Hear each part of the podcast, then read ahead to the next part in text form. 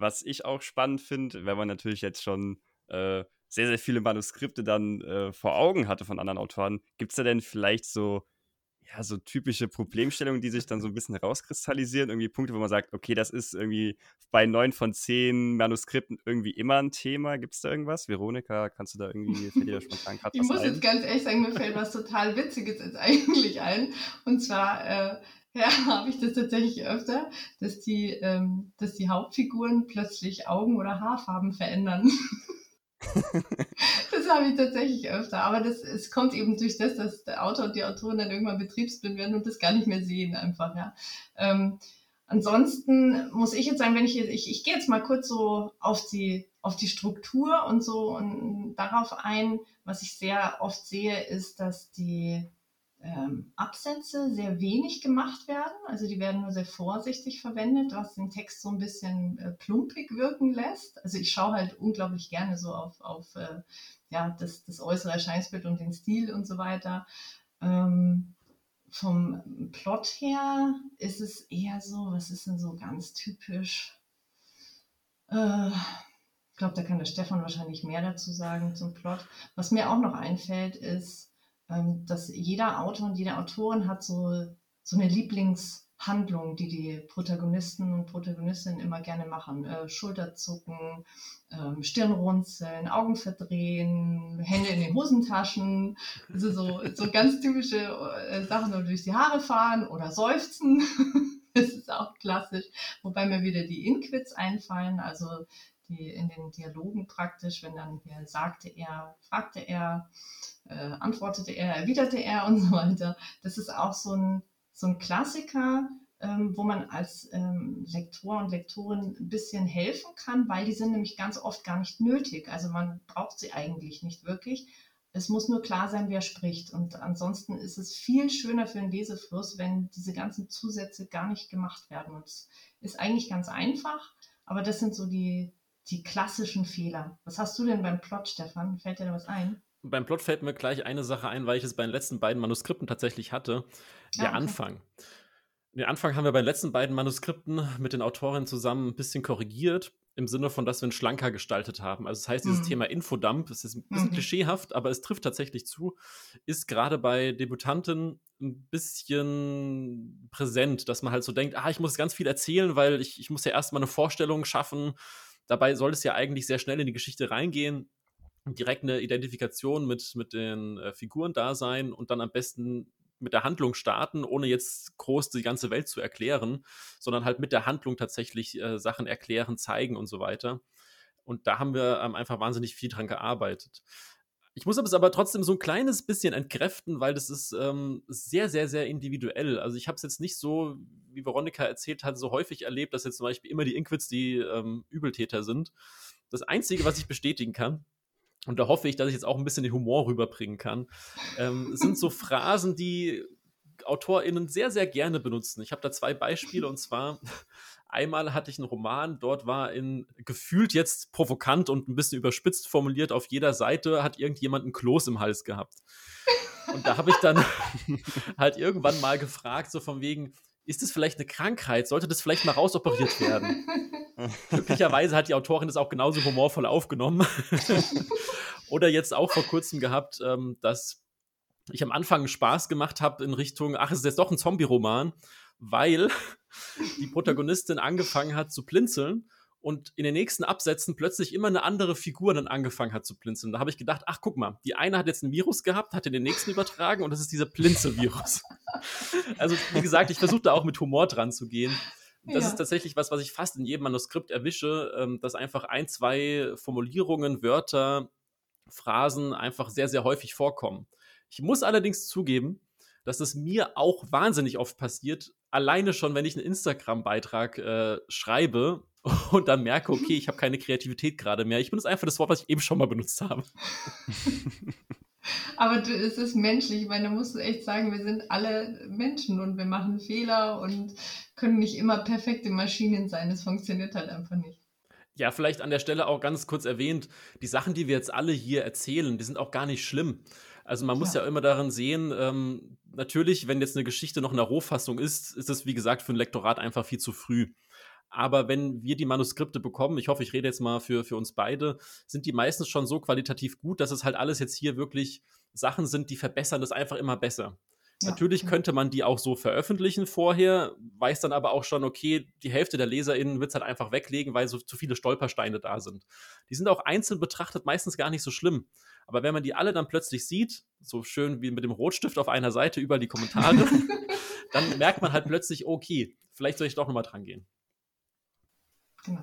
Ja, vor allem sind das ja auch so die Punkte, warum man dann zu euch kommt, dass man solche Sachen dann auch ausbessert, die man nicht sieht. Hoffentlich. Genau. Also es gibt leider Gottes auch immer wieder Beispiele, wo es im Probelektorat dann heißt, diese ganzen Kommentare, die du gerade gemacht hast, ich verstehe die, aber ich möchte sie nicht umsetzen. Okay. Ja. Dann, Damit sind wir wieder bei der Offenheit für Vorschläge. Ja. Nein, aber tatsächlich auch, äh, also das ist auch vollkommen in Ordnung. Das darf man auch sagen. Dann darf man sich halt nur nicht wundern, wenn ich dann halt sage, okay, dann brauchst du das Lektorat bei mir aber halt nicht. Ja, genau. Weil natürlich ähm, auch jetzt mal der Extremfall tatsächlich, wenn, wenn jetzt Elias bei mir ein Lektorat macht und du entscheidest aber, äh, du wirst 50 Prozent von den Änderungen nicht annehmen. Und wir diskutieren gar nicht drüber. Dann steht trotzdem mein Name später ja als Lektor im Impressum. Und ist natürlich mhm. auch nicht so schön, weil viele denken dann, ah, das hat der Lektor alles übersehen. Stimmt aber nicht immer. Ja, guter Punkt, habe ich gar nicht dran gedacht, ja. Ja, du musst, du musst auch dazu sagen, du so ein Lektorat, ich meine, das kostet viel Geld, ja. Und wenn du jetzt da hingehst ähm, und sagst, ich will ein Lektorat haben und ähm, ja, nimmst im Prinzip aber gar nichts an, weil du äh, die, die Anmerkungen überhaupt nicht haben willst, dann ist es eigentlich ja völlig unnötig. Also auch das Geld, was du ausgegeben hast, ist dann unnötig. Hm. Und ein Grundgedanke, der einfach da sein sollte, wir sind ein Team. Also jetzt nicht nur das Lektoratsteam Buchmagie, genau. sondern auch einfach der, der Autor und der Lektor, die Lektorin. Ja. Das sind einfach, haben beide dasselbe Ziel. Sie möchten ein, ein besseres Buch quasi machen oder ein, ein noch gelungeneres als sowieso schon. Und mhm. wenn man sich das halt immer wieder im Hinterkopf behält, dass diese Kommentare, die wir machen, halt nicht dafür da sind, um dich zu ärgern, sondern dafür da sind, um einfach noch ein schöneres, ein besseres Produkt zu machen. So blöd es jetzt klingen mag, ein Buch als Produkt zu bezeichnen. Ich weiß, das ist im kreativen Bereich immer ein bisschen schwierig, aber es ist nun mal am Ende tatsächlich so. Und es geht ja auch darum, dass einfach möglichst viele Personen das auch einfach mögen, wenn sie es lesen. Was ich auch nochmal spannend finde, jetzt einfach nochmal aufzugreifen, wenn man jetzt von so einem wie wir jetzt schon eben öfter als Beispiel hatten, diese zwei Durchlauf äh, Volllektorat, sage ich mal, bei was für einem preislichen Rahmen würde man sich denn da so grob ähm, ja, bewegen, dass man einfach mal so ein Gefühl dafür bekommt? Also ich würde einfach mal frei heraus sagen, mindestens 5 Euro pro Normseite. Es gibt auch genug Anbieter, Anbieterinnen, die das ein bisschen günstiger machen. kann man drüber streiten. Es ist sowohl bei den AutorInnen als auch bei den LektorInnen immer ein Streitthema, weil natürlich, wenn man jetzt schreibt, ähm, gehen wir jetzt mal von, von 300 Normseiten aus, dann sind es 1500 Euro. Das ist eine Menge Geld, gar keine Frage. Aber man muss sich auch überlegen, wie viel Zeit da reingesteckt wird, wie viel Arbeitszeit, wie viel Lebenszeit dadurch ja quasi auch ähm, besetzt wird. Und daher ist der Preis schon gerechtfertigt. Es kommt auch ein bisschen drauf an, ob die Personen dann hauptberuflich oder nicht mhm, sind, weil ja. ich und Froni zum Beispiel haben halt keine, keine Mehrwertsteuer, da wir einfach nebenberuflich nur tätig sind und halt nicht über diese Grenze drüber kommen. Und dadurch ist es natürlich auch noch mal ein bisschen günstiger, als wenn man jetzt zu jemandem geht, der da schon seit Jahren aktiv ist und halt auch damit seine Miete bezahlen muss komplett. Ja. Hm. Und apropos schon seit äh, Jahren aktiv oder freiberuflich, ist natürlich auch spannend, wie seid ihr denn überhaupt zum Lektorat gekommen, Veronika? Wie hat das bei dir angefangen? Wie ist der Weg zum, zur Lektorin gegangen? Also über ganz viele Umwege. Aber also ich würde sagen, so ähm, ja, oh Gott, das klingt jetzt total klischeehaft, gell? Also so, äh, ja, ich, schon in der Jugend habe ich einfach äh, die Texte von den anderen gekriegt. Am Anfang waren das halt lauter so, korrigierst du das mal? Dann habe ich das halt gemacht und wir hatten auch so ein bisschen hin und her schreiben auch oft und haben dann halt da Geschichten geschrieben. Da bin ich dann nochmal drüber und es hat dann geheißen, ja, hübsch du das mal auf. Und äh, später ist es so im, ja, im Bekannten- und Freundeskreis geblieben, alles so ein bisschen Fanfiction und jeder, der halt irgendwas geschrieben hat, naja, die, die Froni, die macht das schon, der kannst du das geben. Und während dieser ganzen Zeit äh, war ich aber beruflich ganz anders unterwegs, also von ähm, äh, Webdesign bis äh, IT-Systemkauffrau, Tierpsychologie studiert, also da ist irgendwie viel passiert. Und das lief immer so ein bisschen im Hintergrund, bis dann mal äh, eine Freundin zu mir gesagt hat, sag mal, wieso machst du sowas eigentlich nicht beruflich? Und dann habe ich gesagt, ja, warum eigentlich nicht? Keine Ahnung, ich weiß auch nicht. Und dann habe ich eben angefangen und habe halt eben ähm, Weiterbildungen gemacht und Fortbildungen halt in dem Bereich und habe mich da reingekniet. Und dementsprechend, also bei mir ist es noch relativ frisch. Ich habe mich dann äh, ja im Großen und Ganzen Ende letzten Jahres wirklich selbstständig gemacht, also ganz offiziell das Ganze. Ja, bei mir ist es nicht, nicht unbedingt ähnlich, aber doch sehr viele Parallelen. Ich habe tatsächlich zur Literatur als solches erst sehr, sehr spät gefunden. Also ich bin nicht der typische Leser, der irgendwie schon in Kindesbeinen angefangen hat. Ich habe tatsächlich erst den ersten Roman, damals Drachenklut von Jonathan Stroud, erst mit 16 gelesen. Das erste Buch, was ich einfach so bewusst äh, mir gekauft habe und dann bin ich daran komplett hängen geblieben, aber so richtig. also da habe ich dann wirklich die eine Trilogie nach der anderen irgendwie gelesen, was im Fantasy überall ähm, dann gab und habe dann irgendwann angefangen, einfach selbst zu schreiben, aus Langeweile mehr oder weniger. Und bin auch dort hängen geblieben. Und dann ist halt irgendwann der Austausch mit anderen Schreibenden äh, losgegangen. Und da habe ich erst ein bisschen Test gelesen, aber muss zugeben, das war eher so ein bisschen, lies mal über meine Tippfehler drüber. Guck mal, was für Tippfehler ich habe. Das war mir irgendwann zu langweilig. Und dann habe ich gesagt, okay, ich suche nach Leuten, die noch nicht am Schreiben sind, sondern tatsächlich im Plotten sind und möchte da unterstützen, weil ich es einfach super interessant fand, immer dass sich viele schwer getan haben, dass sie eine Idee hatten. Sie wussten aber meistens nicht, wie eine Person von A nach B kommen sollte und wie das logisch ist. Und das ist für mich irgendwie halt sehr logisch. ist einfach total plötzlich da Ideen. Also das fand ich noch nie schwierig, ähm, wenn, wenn ein Protagonist von A nach B wandern muss und es gibt keinen logischen Grund auf den ersten Blick, dann fand ich das immer total einfach zu sagen, ja, aber guck mal, wenn du das und das und das verbindest, dann muss er dahin. Und dann war das halt einfach da. Und dadurch bin ich da ein bisschen reingerutscht, habe das bei vielen Autorinnen damals mitgemacht. Einfach so ein bisschen Alpha-Leser, Alpha-Tester, sag ich mal. Und bin dann trotzdem wieder ins Testlesen irgendwann gekommen, aber wirklich bei professionellen AutorInnen mehr. Und da kam irgendwann halt auch das Kommentar tatsächlich von der Autorin, ähm, ich gebe dir dafür jetzt Geld, weil du machst es so gut, viel besser als die anderen Testlesenden. Ähm, und da dachte ich dann so, okay, cool. Aber ich bin jemand, der sehr viele Selbstzweifel hat und da immer sehr, sehr perfektionistisch ist und habe dann gesagt, okay, finde ich interessant, ich nehme das gerne entgegen, ähm, aber ich würde gerne mal ein bisschen mehr Professionalität da reinbekommen und habe mich dann einfach selbst erstmal autodidaktisch damit versucht weiterzubilden und dann 2020 endlich das erste große professionelle Seminar gemacht und seitdem quasi auch hier überall am Mitwirken. Mhm. Was hast du dann äh, für ein Seminar da gemacht? Ich äh, war bei der Akademie der deutschen Medien. Dort gibt es ein Dreier-Seminar für das freie mhm. Lektorat. Und genau, das ist unter anderem auch mit dem VFLL, also dem Verband freier LektorInnen und Lektoren, ähm, verknüpft. Das mhm. heißt, das ist halt ein, ein, Verband oder der einzige Verband im Prinzip für die LektorInnen, ähm, der es deutschlandweit gibt. Und ist so ein bisschen, ähm, ja, Qualitätssiegel. Und dadurch, dass sie halt diesen ähm, Kurs mitgestaltet haben, ist es halt auch einfach ein bisschen äh, ja, anerkannt und auch in der Branche einfach gern gesehen, dass man sich damit beschäftigt hat, wirklich. Ja, genau. Wir haben ja äh, schon, oder ich habe zumindest am Anfang schon erwähnt, dass ihr ja ähm, auch unterschiedliche Genres betreut und euch auch so ein bisschen da ergänzt. Und äh, Stefan, man hat ja auch bei dir schon gehört, mit einem Liebesroman würde ich jetzt nicht bei dir punkten. ähm, Richtig.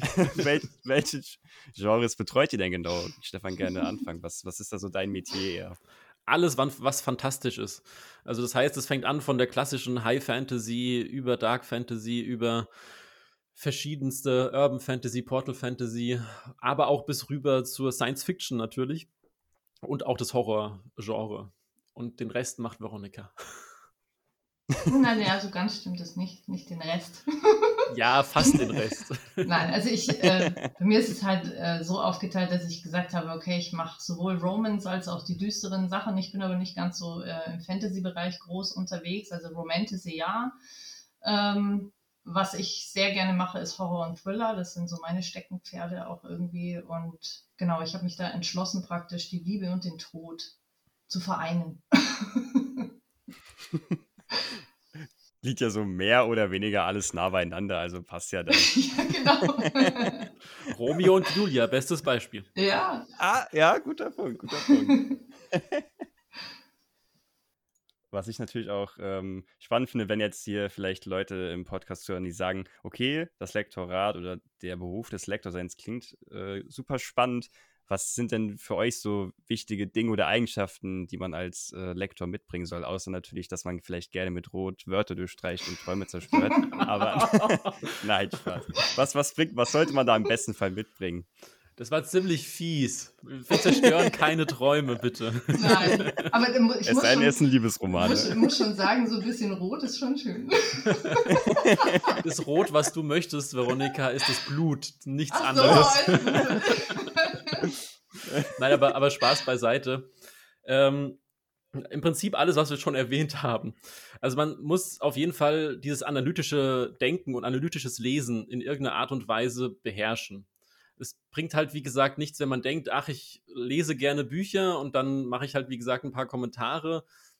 Das, das hilft nicht. Vor allem, weil wir ja tatsächlich die Bücher mehrmals lesen. Es ist ja nicht nur, dass wir das Manuskript jetzt einmal lesen, dann ist fertig. Wir haben ja zwei Durchgänge und es ist unter anderem auch üblich, dass man seine eigenen Kommentare nach dem ersten Durchgang zum Beispiel auch noch mal ein bisschen kontrolliert und guckt, weil dann ja. weiß man ja auch, wie die Geschichte ausgeht und kann natürlich dann wieder auch im Foreshadowing oder sonstige Sachen ähm, ein bisschen besser beurteilen. Genau das ist so ein großer Punkt. Und ich sage immer so, dass man auch ein bisschen Psychotherapeut sein sollte, weil es natürlich auch ein bisschen Fingerspitzengefühl braucht, weil es einfach eine unheimlich persönliche Sache ist. Und man da dies, dieses, diese, diese Gratwanderung wirklich zwischen, ich sagte jetzt unterschwellig, dass das nicht so gut ist, vielleicht so ganz blöd, aber ich möchte dir eigentlich das nicht so komplett sagen. Weil es ist ja, also gerade Veronika kann es, glaube ich, gleich nochmal aus, aus beiden Perspektiven einfach viel besser erklären, dass es einfach unheimlich wichtig ist, da respektvoll und auf Augenhöhe zu sein, aber halt trotzdem sein, seine Aufgabe wirklich nicht aus dem Auge zu verlieren, weil man mit dafür ja auch bezahlt und dafür engagiert.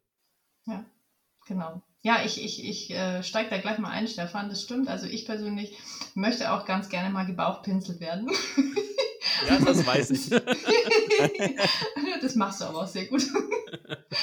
nee, aber ähm, ich, ich kann noch so ein bisschen äh, was dazufügen zu dem, was du jetzt gerade gesagt hast. Also das äh, mit dem Einfühlungsvermögen finde ich auch sehr wichtig, einfach, ja, weil man halt äh, in der Kommunikation natürlich ist mit den Autoren und Autorinnen. Dementsprechend sollte man sich auch vor der Kommunikation nicht scheuen, finde ich. Ähm, was auch äh, ich wichtig finde, ist halt einfach, dass man ein, gewisses Gefühl halt für die deutsche Sprache einfach auch hat, ja, dass es äh, ja ja, doch, also ich nenne das so, dass man wirklich ein bisschen Gefühl für die deutsche Sprache hat, Strukturverständnis, äh, ein Aufbau, wie, wie das überhaupt alles funktioniert, dass man das eben, ähm, ja, dass man das weiß und auch erkennen kann. Und was ich auch noch sehr wichtig finde, ist äh, Geduld. Geduld finde ich auch sehr gut. und zwar in dem Sinne, dass ich sage, ich bin da für die Autoren und Autorinnen, wenn eine Frage kommt und wenn die Frage nochmal kommt und nochmal kommt und nochmal kommt, dann erkläre ich sie gerne nochmal und nochmal und nochmal und ein bisschen anders, damit auch wirklich alle äh, ja, Missverständnisse aus dem Weg geräumt sind und damit ich äh, wirklich unterstützen und helfen kann was man auch nicht vergessen sollte, ist einfach die Arbeitsbedingungen, mal so ganz blöd gesagt. Ja. Sei es jetzt drum, selbst wenn man irgendwie ein Coworking-Büro hat, man ist tatsächlich trotzdem die meiste Zeit alleine an diesem Text. Natürlich hat man die Kommunikation mit den Autoren, Autorinnen, das ist auch super schön, aber trotzdem machen wir jetzt meinetwegen, sage ich mal, dass ich 40 Stunden äh, an einem Projekt arbeite, dann werden davon mindestens 30 bis 35 Stunden alleine an dem Text sein wenn man das nicht mag und total der Teamtyp ist und da immer im Büro Menschen braucht und sonstiges, dann sollte man da nochmal drüber nachdenken. Außer natürlich, ich gehe in Richtung Verlagslektorat.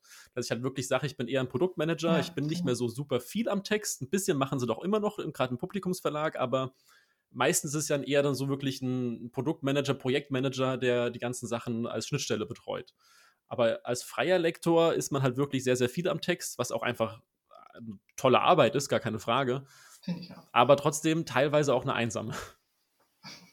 Du und dein Text. genau. Aber ich glaube, gerade als schreibende Person kann man das sehr gut nachvollziehen.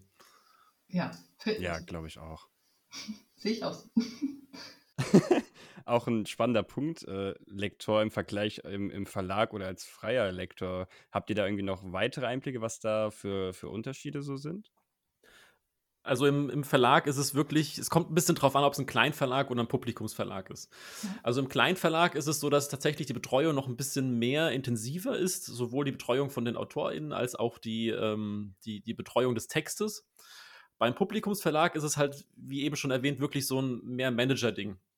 Das bedeutet, man ist natürlich auch viel mit Lizenzen beschäftigt. Das heißt, man muss ja, ähm, also ich weiß nicht, ob man das allgemein bekannt äh, betiteln darf, aber bei Publikumsverlagen ist es einfach so, dass sehr, sehr viele Titel eingekauft sind aus dem englischen Markt oder aus dem mhm. angelsächsischen Markt. Mhm. Und dementsprechend ähm, arbeitet man da zwar natürlich auch an den Übersetzungen mit oder an den Übersetzungslektoraten, aber die Arbeit am Text selbst ist meistens ausgelagert an externe, an freie Mitarbeiter und Mitarbeiterinnen. Und sonst macht man halt viel Schnittstelle zwischen Herstellung, zwischen Marketing, Programmleitung und so weiter. Also das, wow, die ähm, Auswahl der Manuskripte und so. Genau. genau. Mhm. Also ist jetzt, muss ich zugeben natürlich, dass ich jetzt nicht im Verlag gearbeitet habe, aber halt auch mit LektorInnen da ähm, Kontakt hatte oder habe, die das so ein bisschen erzählt haben. Und so kann man sich das ganz grob mal vorstellen. Ist auch ganz interessant, dass ich letztens auch mit einer ähm, Studentin gesprochen hatte, die sich einfach informieren wollte, was das Lektorat denn bedeutet. Und die hat zum Beispiel auch nicht gewusst, dass es im Publikumsverlagen wirklich halt weniger am Text ist. Die wollte eigentlich auch viel mehr am Text arbeiten und ähm, war da ganz glücklich, dass ich das so ein bisschen erzählt habe, dass dann man halt als freier Lektor, Lektorin da einfach ein bisschen mehr am Text ist. Hat natürlich den Nachteil, man ist nicht angestellt, man hat die Selbstständigkeit, muss sich da um viele Dinge selbst kümmern, kann aber auch Vorteile haben. Ich, ich mag das sehr gerne. Also die Arbeit am Text ist mir immer besonders wichtig. Hm, aber spannend zu hören, dass es ähm, ja da auf jeden Fall schon wesentliche Unterschiede gibt. Und ich glaube, das ist dann auch einfach nur, es gibt da wahrscheinlich auch einfach kein richtig oder falsch, es ist dann eher eine Typfrage, was, was ja. einem eher Spaß machen würde. Ja, würde ich auch es sagen. kann auch bestimmt ähm, die eine oder andere Stelle mal in einem Verlag geben, die dann doch vielleicht ein bisschen anders gestaltet ist. Also das ähm, sollte man auch da, es ist ein Tipp fürs ganze Leben, Kommunikation, einfach ein bisschen miteinander reden ich sage das immer so schön bei Liebesromanen, wäre der Roman schon nach zwei Seiten vorbei, wenn die Personen miteinander gesprochen hätten. Natürlich nicht immer, ich weiß. Ich verstehe langsam, warum du keine Liebesromane lektorierst. Mit dem Klischee muss ich auch aufräumen. Ich erwähne es in letzter Zeit öfter. Liebesromane an sich sind ja okay, wenn sie nicht genauso aufgebaut sind, wie ich es gerade beschrieben habe. Dass es eigentlich alles innerhalb von zwei Seiten geklärt sein könnte. Ah, du wirst noch Profi, Stefan, ich weiß es. Ach, schön. Ja, da würde ich gerne noch äh, zu einer kleinen Fragesektion kommen. Ähm, ist jetzt in dem Sinne keine, keine Hörerfragensektion, denn ich habe ähm, in einem Raum auf der App Clubhouse ähm, ein paar Fragen aufgegriffen zum Thema Lektorat. Da kann ich auch äh, persönliche Empfehlungen äh, machen, denn der Clubhouse-Raum passt wahrscheinlich auch sehr gut zu Hörer und Hörerinnen dieses Podcasts. Der heißt Schreiben plus Dranbleiben von Nadine und Vivienne und findet immer mittwochs von 20 bis 21 Uhr statt. Und da geht es um ja alle möglichen Themen, rund ums Schreiben. Und da war äh, letzten Mittwoch ging es tatsächlich um das Thema Lektorat. Super Zufall, habe ich natürlich direkt die Ohren aufgespitzt und ähm, habe einfach mal ein paar Fragen mitgebracht, die ich euch gerne stellen würde. Unter anderem war eine Frage, was macht denn eine Autorin oder ein Autor am besten, wenn die Änderungen im Manuskript bzw. im Stil halt so, so stark überhand nehmen, dass das Manuskript schon fast gar nicht mehr wiedererkannt wird, dass einfach so viel geändert wird und eigentlich das gar nicht mehr das eigene Werk ist. Wie, wie würdet ihr das sehen? Stefan, gerne anfangen. Auch hier wieder Kommunikation. Reden, reden, ja. reden, reden. Genau. Ähm, sich erklären lassen, wieso sind diese Änderungen so vorgenommen. Und auch da würde ich empfehlen, einfach, wenn man sich unsicher ist nach einem Probelektorat oder so allgemein ah, so, so ein komisches, mulmiges Gefühl hat, aber halt vielleicht nur so ein bisschen, dass man sagt, okay, die Person ist mir schon sympathisch, aber ah, weiß nicht so genau. Kann man auch einfach sagen, hey, schick mir doch bitte mal, wenn du die ersten 30 Seiten hast, das mal entgegen und lass uns mal drüber gucken, wie die Kommentare denn wirklich jetzt im Lauf des Lektorats sind. Das mache ich tatsächlich ganz gerne aus meiner Perspektive auch, um einfach mit den Autorinnen, gerade wenn ich sie halt noch nicht gehabt habe vorher, also das allererste Manuskript von ihnen ist, bei mir zumindest im Lektorat, dass ich mich einfach ein bisschen abstimmen kann, weil natürlich gibt es da sehr, sehr viel Ermessensspielraum. Ein paar Sachen sind halt einfach sehr subjektiv und auch Geschmacksfrage. Und dann kann man miteinander einfach sprechen und schauen, weil natürlich spart es mir auch Zeit, wenn ich manche Sachen einfach wirklich beiseite lassen soll, wo ich aber selbst halt auch noch als Lektor natürlich sage und es vertreten kann und sagen kann, ähm, okay, das ist wirklich ein bisschen Geschmacksfrage. Ich weise dich darauf hin, dass das und das die Wirkung natürlich jetzt an, für die Lesenden ist, aber wenn du das akzeptierst, okay. Und der Vorteil ist, wenn man das so macht, dass man es vielleicht auch vorher abspricht, dass man so ein Etappenlektorat quasi macht. Ähm, wenn man komplett unzufrieden ist, dann kann man auch das einfach dann der Stelle abbrechen und sagen, okay, hey, du hast die 30 Seiten gemacht, die bezahle ich dir, du hast da deine Arbeit gemacht, ich komme damit einfach gar nicht zurecht, dann ist okay. Wenn es ein Volllektorat ist, dann ist es natürlich super schwierig, weil ich da natürlich schon sehr, sehr viel Zeit investiert habe und dann trotzdem auch ich als Lektor natürlich nicht mag, wenn der Autor, die Autorin dort unzufrieden ist. Aber jetzt mal trotzdem nochmal komplett aus der Autorinnensicht. Ich brauche keine einzige Veränderung im Prinzip anzunehmen. Muss man auch dazu ja. sagen, natürlich. Ja, genau. Muss mir dann aber bewusst sein, oder ich würde es dann auch, wie gesagt, auf jeden Fall bitte kommunizieren, weil auch für uns natürlich, wie ich es vorhin erwähnt habe, mit dem Impressum auch ein bisschen was dranhängt. Und wenn man da einfach offen und ehrlich miteinander spricht, sollte da eigentlich immer eine Lösung äh, gefunden werden. Genau, ich finde es auch immer, das, deswegen finde ich das auch sehr wichtig, dass man eben nach dem äh, Probelektorat nochmal mit dem Autoren und der Autorin wirklich telefoniert oder per Zoom oder wie auch immer, also dass man wirklich äh, miteinander spricht und auch darüber redet, eben was denn überhaupt die Erwartung ist an das äh, Lektorat. Ja? Also ähm, und äh, anhand von diesem Probelektorat, finde ich, kann man sowieso schon äh, relativ viel äh, kommunizieren und ja, also ich, ich finde es auch sehr wichtig, eben was du gerade gesagt hast, Stefan, dass einfach wir Vorschläge machen und das ist nicht in Stein gemeißelt, was wir sagen. Hm. Was auch äh, eine Frage war, die da äh, so ein bisschen auch in die Richtung vielleicht geht, auch mit, äh, inwieweit werden dann Sachen geändert oder vorgeschlagen. Inwieweit äh, könnt ihr denn oder inwieweit geht ihr denn so weit, dass ihr gewohnte Regeln oder Stile ja brechen könnt, beziehungsweise inwieweit lasst ihr zu oder würdet ihr empfehlen, dass Autoren das machen? Was ist noch im Rahmen und wo sollte, sollten dann äh, Lektorin oder Lektor dann vielleicht eingreifen und Feedback geben, dass man es vielleicht ändern sollte? Also ich, ich, muss jetzt sagen, ich, so Stil ist ja sowieso eine ganz schwierige Frage, ja, weil ähm, es gibt, äh, muss sagen, okay, du hast jetzt äh, viele so Punkte, wo du sagst, okay, guter Stil äh, ist unbedingt wenig Adjektive verwenden und was auch immer. Also es gibt eine ganz ellenlange Liste dafür, was guter Stil eigentlich ist.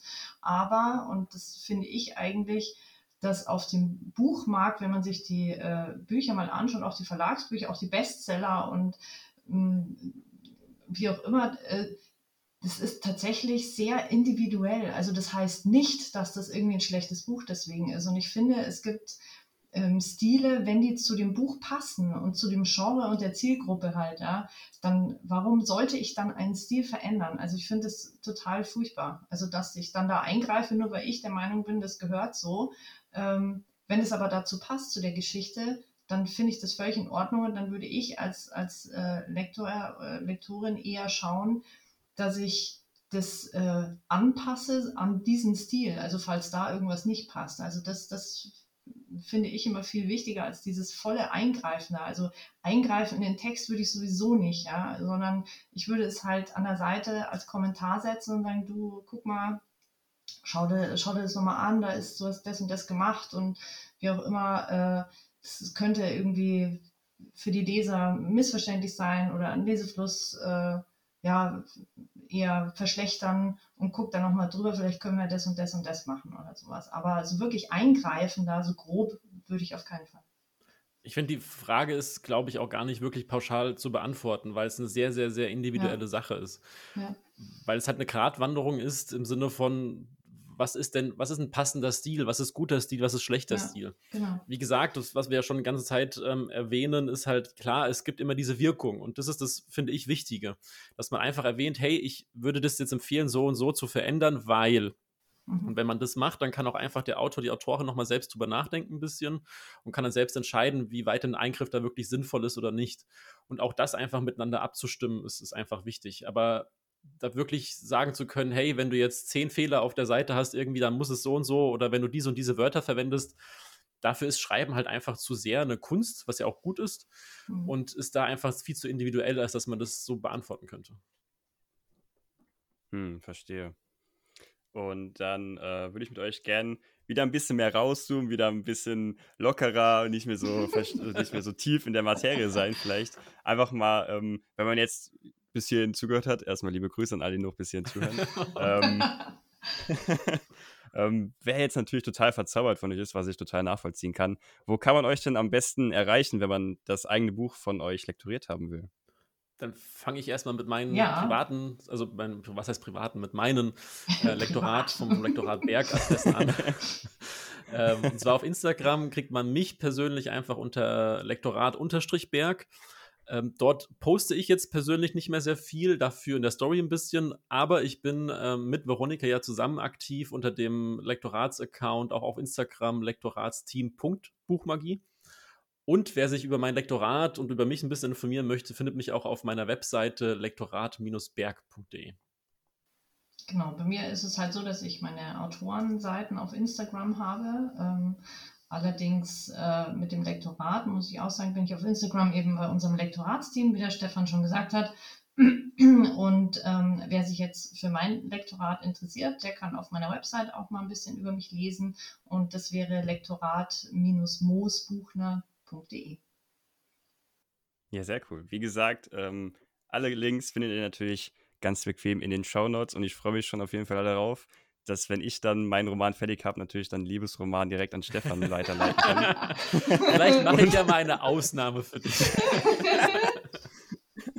Es wird natürlich dann nur ein zwei Seiten Roman, weil sie ja dann im Endeffekt einfach nur kommunizieren werden und dann sich das Problem löst.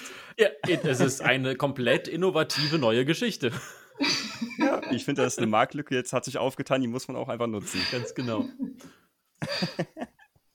Sehr cool. Dann würde ich mit euch jetzt am Ende noch die altbekannte Fragerunde machen und äh, um da ein bisschen wieder ein, bisschen, ein kleines bisschen bei uns in der Runde Ordnung in das Chaos zu bringen. Ähm, einfach immer nach der Frage, würde ich sagen, Ladies first, dass Veronika dann immer äh, die, die, die Qual der Wahl hat und als erste antworten muss. Okay. dann würde ich einfach mit der ersten Frage anfangen. E-Book, Buch oder Hörbuch, was bevorzugt ihr und warum?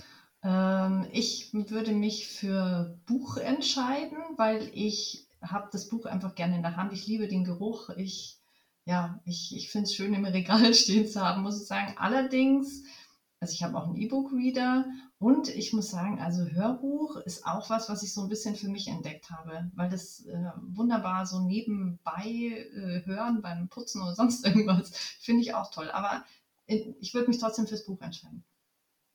Das wird jetzt ziemlich langweilig, weil es bei mir sehr ähnlich ist. Aber ich, ähm, es ist fast, fast exakt das Gleiche mit, der kleinen Unter mit dem kleinen Unterschied. Also E-Book lese ich fast gar nicht mehr, außer wenn es das tatsächlich nur als E-Book gibt. Und Hörbücher krieg, kriegen mich tatsächlich noch nicht, weil ich dann während des Hörens irgendwie total abschweife. Während es bei Podcasts funktioniert. Also Podcasts bin ich so ähnlich wie Veronika es gerade erzählt hat, wenn ich irgendwas im Haushalt machen muss oder wenn ich auf dem Weg zum Zug bin dann höre ich das ganz gerne. Aber wie gesagt, keine Hörbücher. Also für mich gehört immer noch das, das physische Printbuch zum Alltag. Was war das für ein Gefühl, ähm, wenn ihr bei einem weiteren Buch zur Veröffentlichung geholfen habt? Oh, das ist ein mega Gefühl. Also ich finde das, oh, das ist super. Das ist so ein, ja, weiß nicht, das ist ein bisschen Stolz und so ein Kribbeln, so, ich würde sagen, man kann es tatsächlich so ein bisschen vergleichen äh, mit dem, wenn du Release Day hast von deinem eigenen Buch. Das ist tatsächlich so, es ist einfach nur cool. Es ist einfach nur cool. es ist wahnsinnig schön, weil ich habe tatsächlich jetzt in den letzten zwei Wochen zwei Release, ähm, wo ich mitgearbeitet habe an den Romanen, das Lektorat übernommen habe. Dementsprechend kann ich ganz frisch erzählen, wie schön dieses Gefühl ist. äh, weil, weil natürlich das, die Lektorate waren teilweise vor einem halben Jahr, weil natürlich auch noch dann dran gearbeitet wurde, weil es Korrektorat, weil sonstige Sachen noch gemacht wurden, vorbereitet wurden. Also es ist sehr, sehr viel Zeit vergangen, bis es jetzt quasi veröffentlicht wurde. Und bis jetzt zu sehen, auch die glücklichen Autoren und Autorinnen, ja. die das dann einfach in Händen halten und dann auch wirklich einem nochmal schreiben, hey, danke schön, dass du da unterstützt hast, dass das so gut funktioniert ja. hat alles ist, ich kann es nicht vergleichen, also ich kann es nicht vergleichen im Sinne von, ob es wie es ein eigener Release ist, weil das habe ich jetzt leider äh, noch nicht. Aber ich kann mir das, glaube ich, schon, schon nachvollziehen, dass das ein sehr, also dass das ähnlich vom, von der Gefühlslage her ist. Ja. Welches Buch lest ihr momentan, beziehungsweise habt ihr zuletzt gelesen? Ich lese mal, ich lese mal parallel momentan. okay, nein, also was ich momentan lese, ist ähm, von der Saskia Lewis. Äh, ich, jetzt muss ich überlegen, weil die hat eine ganze Reihe geschrieben und die verändert immer ein Wort ein bisschen. Hm, ich glaube, ein bisschen Happy End, bitte. Oder ein bisschen Abenteuer, bitte. Ach, ich weiß es ganz, ganz ehrlich, ich weiß es nicht mehr. Ich habe, das ist, glaube ich, eine acht, äh, achter Buchreihe. Und ähm, die heißen ähnlich, sind ganz süße, witzige Chiclet-Liebesromane. Und ich wechsle ja immer ganz gerne ab zwischen Liebesroman und dann wieder Horror. und jetzt momentan lese ich halt einen Liebesroman. Man sieht, bei dir töten und lieben sich alle. Ja, so ist es. Das Leben ist Muss so. aber im Einklang sein. Dann kann ich was ganz anderes reinbringen. Meine Abendlektüre, die ich jeden Abend 10 bis 20 Seiten im Bett gerade lese, ist der zweite Band der Spin-Trilogie von Robert Charles Wilson. Also tiefste Science-Fiction-Ideen-Kino tatsächlich und wahnsinnig schön. Für alle Science-Fiction-Fans definitiv eine Empfehlung. Was ist für euch das Wichtigste an einer Geschichte? Das fragst du jetzt aus ähm, Lektorensicht oder Autorensicht oder Lesersicht? Oh je, da, da hast du mich jetzt mit der Frage überrascht. ist natürlich jetzt spannend zu wissen, dass es da für dich Unterschiede gibt. Okay, ich fange jetzt mal aus Lesersicht an einfach. Ja. Also das Wichtigste an einer Geschichte aus Lesersicht ist, dass ich, ja, dass, dass die Geschichte mich packt und dass ich da eingesaugt werde und nicht auf irgendwelche Logik, Plotstruktur oder Rechtschreibfehler achten muss. genau. Ähm, aus Autorensicht das Wichtigste für, von meinen Büchern ist für mich, dass ich das Gefühl, das ich beim Schreiben habe, an die Leser und Leserinnen bringe. Das ist da für mich das Wichtigste. Und aus Lektoratssicht ähm, ist für mich das Wichtigste an einem Buch, dass es sich flüssig liest, dass ähm, die Logik stimmt und der Aufbau ähm, strukturiert ist. Ich greife das mal ein bisschen anders auf, ähm, aus Mhm. Lektorensicht. Was, was muss ein Buch und Geschichte haben, damit ich sie auch lektorieren möchte? Und das ist, glaube ich, auch nochmal ein einfach ein wichtiger Punkt, um jetzt doch wieder ein bisschen ins Thema einzusteigen. ähm, dass ich mich auch selbst mit der Geschichte identifizieren und auch wirklich Spannung damit miterlebe, weil nichts ist schlimmer, als ein Buch zu lesen, wo man einfach keine Lust drauf hat. Und aus, aus Lesersicht muss ich sagen, ähm, bin ich halt sehr, sehr, sehr plotgetrieben. Also das heißt, die Figuren dürfen ruhig ein klitzekleines bisschen blasser für mich als Leser sein. Dafür muss halt eine Idee da sein. Der ganze Plot muss an sich funktionieren und am besten noch ein paar Plot-Twists, die man nicht vorhersieht. Dann bin ich glücklich. Warum lektoriert ihr Bücher? Warum lektorieren wir Bücher? Ähm, ich lektoriere Bücher, weil ich es liebe, ähm, an Texten zu arbeiten. Ich mag das bei mir schon, wenn ich meine Texte überarbeite. Ich mag diese Überarbeitung. Ich mag es, einen fertigen Text vor mir zu haben und da mit einer, ja, wie soll man das sagen, so ein bisschen dran zu feilen noch und so ein bisschen das, äh, ja, so den Diamant im Inneren freizulegen. Das finde ich ganz toll. Und bei mir ist es so ein bisschen das Helfersyndrom. ich mag es einfach tatsächlich, diese, diese beratende Funktion zu haben und da zu unterstützen und vor allem das Inhaltliche einfach so durch die, durch die Mangel zu nehmen, ein kleines bisschen und durchzuanalysieren. Das ist einfach etwas, was mir so viel Spaß macht, dass ich mir auch nicht mal vorstellen kann, nicht mehr zu lektorieren. Finde ich natürlich jetzt ein bisschen schade, dass keiner gesagt hat, dass einfach eure Lieblingsfarbe rot ist und ihr gerne Wörter durchstreicht. Ich habe schon im Kopf gehabt, aber Bin ich jetzt aber persönlich aber ein bisschen enttäuscht von euch. Äh, nächste Frage. Was ist bisher euer Lieblingsbuch oder eure Lieblingsreihe? Oh, das ist so schwer. Darf der Stefan mal anfangen, weil Ja, ich muss kriege krieg ich hin. Tatsächlich habe ich da sogar ein Buch. Und auch hier ist die Science Fiction wieder ganz weit vorne. Und zwar von Andy Rear, der neueste, ähm, der neueste Roman von ihm, Der Astronaut. Der hat mich einfach nachhaltig begeistert, tatsächlich. Ich kann auch nur kurz ausführen, warum. Weil man, also das, das, bisschen schwierig, weil man kann über dieses Buch kaum sprechen, ohne zu spoilern. Dementsprechend auch hier wieder die Empfehlung für Science-Fiction-Fans. Andy Rear ist einfach da für mich auch ein ganz großes Vorbild. Ähm, wer ein bisschen was mit, wie gesagt, mit Weltraum, Raumschiffen, was, was haben möchte, ist also nicht Raumschiffe im Sinne von Star Wars, Star Trek oder sowas, sondern wirklich wissenschaftlich ein bisschen belegt, aber nicht zu tief. Der ist mit diesem Buch einfach goldrichtig. Okay, jetzt muss ich, oder? Ja. ich glaube schon. okay. Ähm, also mit, mit Buchreihen ist es, ist es halt so eine Sache, da muss ich wieder auf die äh, Liebesromane zurückgreifen. Bei Buchreihen würde ich sagen, ähm, war es die Beginnreihe von der Mona Kasten. Die fand ich sehr schön. Ähm, was mir auch noch einfällt, ist, äh, das ist aber schon länger her, das sind die Chicagoland Vampires, habe ich auch gelesen. Das fand ich nicht schlecht, aber da weiß ich jetzt ehrlich gesagt nicht mehr genau die Autorin. Aber das ist so ein bisschen, ähm, ja, es klingt jetzt wieder Vampire und so bestimmt süß oder was auch immer. Ist es nicht, es ist das Gegenteil und deswegen hat es mir sehr gut gefallen. Okay, und äh, für die letzte Frage würde ich einfach sagen, fangen wir einfach dann einfach nochmal mit Stefan zum Schluss an. Was würdet ihr eurem jüngeren Ich für einen Ratschlag geben in Bezug auf das Lektorieren? Oh Gott, solche, solche philosophischen Fragen hier als letzte auch noch.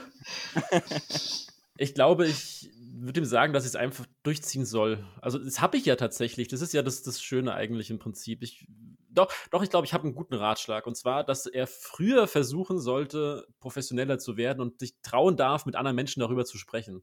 Weil für mich so das, das tollste Erlebnis tatsächlich war dieses erste Seminar, weil ich dort mit Menschen zusammengekommen bin, die genauso dieselbe Leidenschaft haben, an Texten zu arbeiten. Ich mit denen auch heute noch Kontakt habe, zwei Jahre später. Und das uns so stark verbunden hat. Und da habe ich mich so leidenschaftlich gefühlt in dem Moment, dass das, glaube ich, ähm, hätte ich ruhig zwei Jahre früher erleben dürfen. Recht spannend, ja. Also äh, ich muss sagen, ich würde sagen, chill dich mal. Das ist ein schöner Ausdruck. genau, und zwar alles ein bisschen lockerer nehmen, nicht so äh, verbissen und ernst irgendwie an die Sachen rangehen, sondern einfach, äh, ja, dass man einfach an sich glaubt und dass man die Sachen einfach angeht, ohne jetzt das immer alles zu zerdenken und zu zergrübeln und wie auch immer, sondern einfach machen. Das klingt doch gut. Ich finde, das ist äh, so ein gutes Schlusswort, um das Ganze abzurunden, denn wir haben es schon geschafft oder ihr habt es geschafft. Ihr könnt euch wieder ein bisschen ausschütteln, die Schweißperlen von der Stirn. ihr habt es überlebt. Und das ganz ohne Rotstift. Hui. Ey, ihr seht mich ja nicht, was ich hier mache. Auf dem Bildschirm überall schon Striche. Nee, aber wirklich vielen Dank, dass ihr dabei wart. Das hat super, super viel Spaß mit euch gemacht und ich hoffe, ihr hattet auch so viel Spaß wie ich. Ja, absolut. Definitiv. Also war wirklich total schön und total. Es gibt nichts Schöneres, als über seine Leidenschaft zu sprechen. Ja, das stimmt. Sehr, sehr cool, freut mich. Und nochmal für alle Zuhörerinnen und Zuhörer natürlich die Informationen, wie bereits gesagt, alle Links zu Stefan und Veronika, zu ihrem Lektoratsteam. Eigentlich alles, was ihr noch jetzt alle finden wollt, äh, findet ihr wie gehabt in den Show Notes. Und dann bleibt mir am Ende mal wieder, wie üblich, nur zu sagen, wenn euch diese Folge gefallen hat, dann bewertet doch gerne den Podcast und folgt ihm auf eurer Lieblings-Podcast-Plattform. Ich würde mich freuen, wenn ihr diese Folge mit euren Freunden teilen würdet. Ansonsten wünsche ich euch einen entspannten Tag, viel Erfolg beim Schreiben und wir hören uns in der nächsten Folge. Ciao.